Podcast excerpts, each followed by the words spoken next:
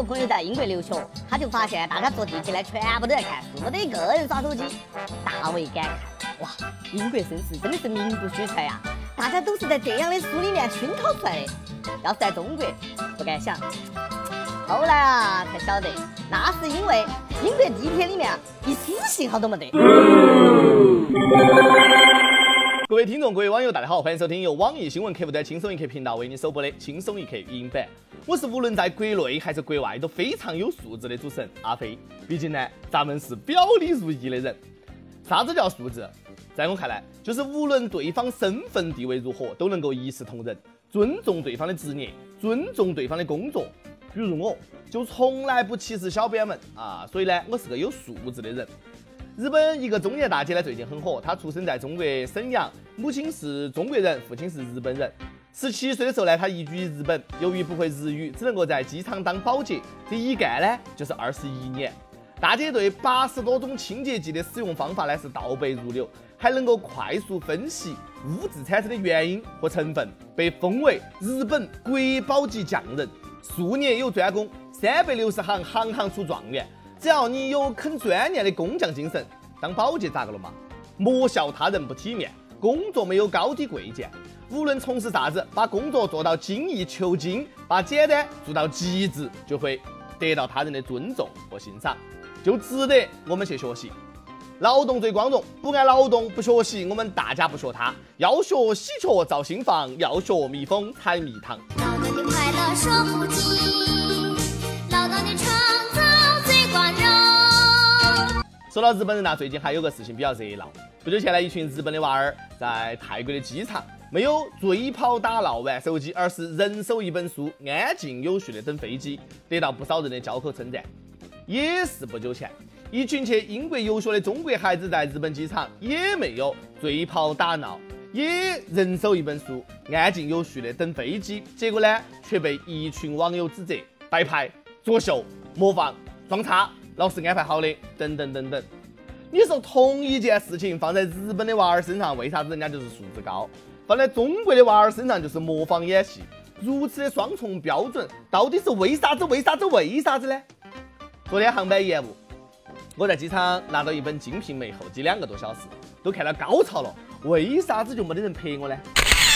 还有一个说法，日本孩子出国游学的时候呢，为了防止发生一些不必要的事情，手机都被收走，只有一个紧急联络的手机在老师那个地方。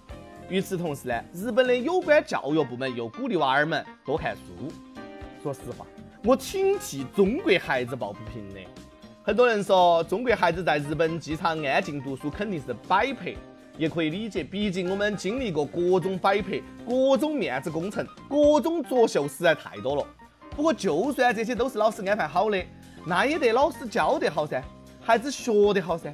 即使是作秀，总比连秀都不愿意做的人强噻。即使是模仿，也是进步；即使模仿，那也是一次有素质的表现。而你连一次都没有。不要说你不服哈，有多少人明明看到禁止吸烟、禁止喧哗、禁止随地大小便，却依然熟视无睹？不知道的还以为是盲人眼睛瞎的。有的人穷啊，就认为别个在装；有的人没得涵养呢，就认为别个是在装清高；有的人自己没得素质，就认为别个是在作秀。不咋个看书的人却批评一群看书的人。娃儿们安安静静的，就是没得个性；疯疯癫癫，就是没得素质。键盘侠的思维还真的是搞不懂哈。只想说，有些人上网就是在费电。世界上呢，就是有这么一种人，中学没有毕业，拿到只能上二 G 网络的手机，抽着不到十元一包的香烟，穿个拖鞋，光个膀子蹭别个家的 WiFi，只做一件事，到处喷。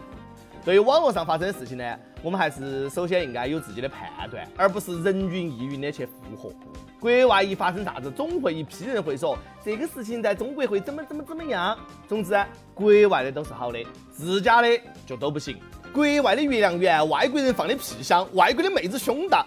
哎哎哎，这个倒好像是真的哈。其实这种简单的类比是最容易的，却又是最没得啥子用的，只是过了个嘴瘾。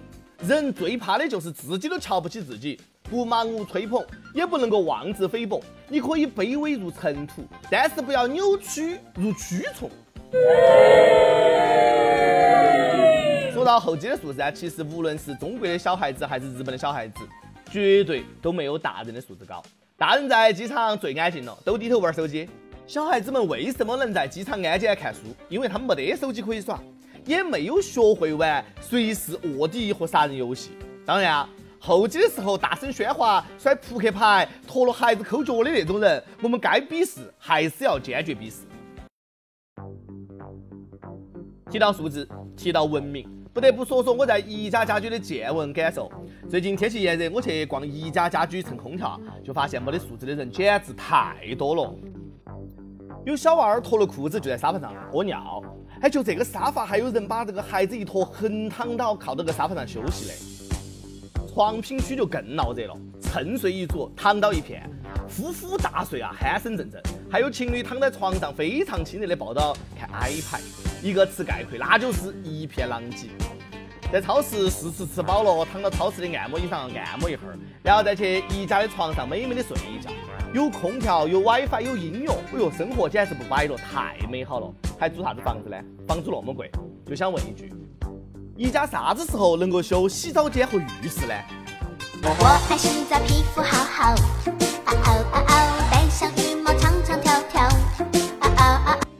逛个宜家家居跟逛别人家一样啊，跟逛难民收容所一样。有一次我逛宜家，想告一下床软不软，啪啪啪舒服不舒服。我跳起来一屁儿坐在床上，差点把在被子里面睡觉的大哥给坐岔气了。幸亏这个大哥脚臭啊，又把自己给熏熏醒了。逛个宜家跟逛动物园一样啊，到处都是四仰八叉躺倒的动物。你说你们横七竖八睡觉也就罢了，还流口水、打呼噜，还真不把自己当外人哈，还真把别个宜家当成自己的家了，当成了儒家。拜托，那是宜家，不是你大姨家。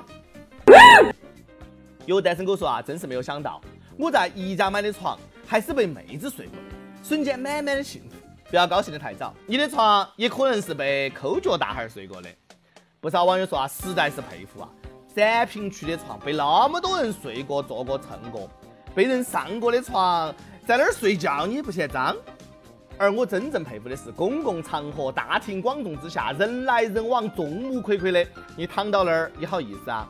也不觉得尴尬、羞耻、丢脸、害臊啊？被人盯到起，指指点点，居然睡得着，那是得多大的脸？那个心理素质得有多强啊？那个心得有多大呀？只要心中有床，走到哪里都可以合衣而睡。这种完全不在意别人眼光的境界，简直就是大神级的人物啊！这种环境下能够睡得着，也是一种福气。反正呢，旁若无人的躺倒，我是做不到，更睡不着。我脸皮比较薄。最可恶的是啥子？你晓得不呢？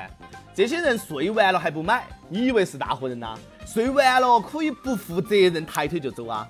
最爱你的人是我，你怎么舍得我难过？在我最需要你的时候，没有说一句话就走。在展品区的床上睡觉睡啥子？搞不好哪天啊，就得有人在这个床上啪啪啪来一发，然后直接在床上生娃儿。很多人的人生信条是有便宜不占王八蛋。只要有那么几个人素质低，就能够拉低一条街。我真为这些人的素质担忧。我已然看到了你们下一代也躺到这儿。我强烈建议在宜家床品区安个摄像头，在网上搞个全景直播，让大家看到这些人的丑态。不过话说回来，人家宜家都没有说啥子，我们这帮看热闹的跟到瞎操啥心呢？万一人家宜家有人情味儿，愿意让这些人躺呢？万一这是宜家的营销策略呢？这也算是活人广告嘛，让大家来深度体验体验家的感觉。我家大门常打开，开放怀抱等你。每日一问，所以说你最讨厌哪种没有素质的人？最讨厌哪种没有素质的行为？跟帖 UP 榜，上期问，如果让你去干主播，你想直播点啥子？浙江一位网友说，我要直播打飞机，雷电我能过关，吓我一跳。幸亏你说了后半句哈。加拿大一位网友说：“我是男的，我要是当主播啊，我就教教各位男士们如何带小孩儿。我觉得这个跨度有点大哈，你还是先教教我们男网友们如何先找个女朋友嘛。”第二个时间，北京一位网友说：“自从上了大学就开始听轻松一刻，最近进行了人生中第一次表白，表白当然失败了。虽然说我准备了很多，就像他曾经告诉我的，第一次表白总会失败的。”也许当时就有预示这个结果嘛，但我不后悔喜欢上他，更不后悔这次表白。希望点一首张学友的《小城大事》，告诉他我的青春是从爱他开始的。谢谢小编。另外，想点歌的网友可以通过网易新闻客户端“轻松一刻”频道、网易云音乐跟帖告诉小编你的故事和那首最有缘分的歌曲。有电台主播想用当地原汁原味方言播《轻松一刻》和新闻七点整，并且在网易和地方电台同步播出的，请联系每日轻松一刻工作室，将你的简历和录音小样发送到 i love 曲艺 at 幺六三点 com。以上就是今天的网易轻松一刻，有啥子话想说，可以到跟帖评论里面呼唤主编曲艺和本期的小编李天二嘛。下期再见。吻下来，豁出去，这吻别似覆水。再来也许要天上团聚。再回头，你不许，从前多么登对，你何以双眼好像？流泪。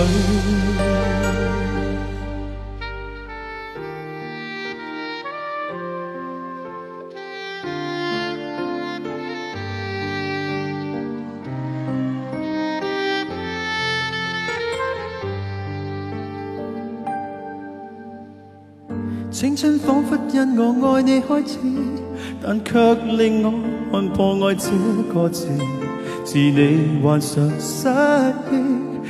是我扭转命数的事，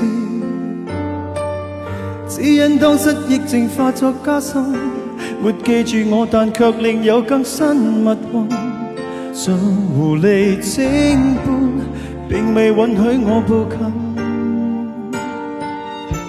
无回忆的余生，忘掉往日情人，却又记住移情别爱的命运。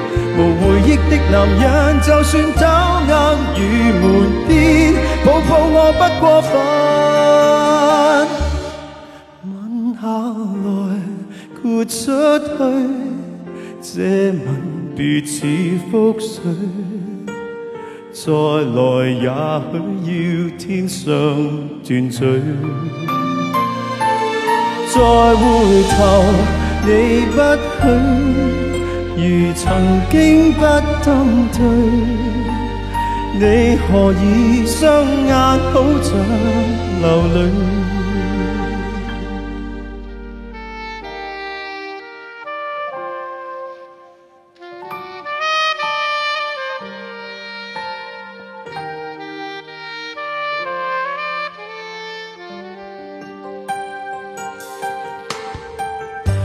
彼此追忆，不怕爱会终止，但我大概上制造过太多坏事，能从头开始，跪在教堂说愿意。娱乐行的人影仍在继续繁荣，我在算着甜言蜜语的寿命，人造的准卫星没探测出我们已已再见不再认。你下来，我出去，讲再会也心虚。我还记得要天上团聚。吻下来，豁出去，从前多么登对，你何以双眼好像流泪？年这天记得要流泪。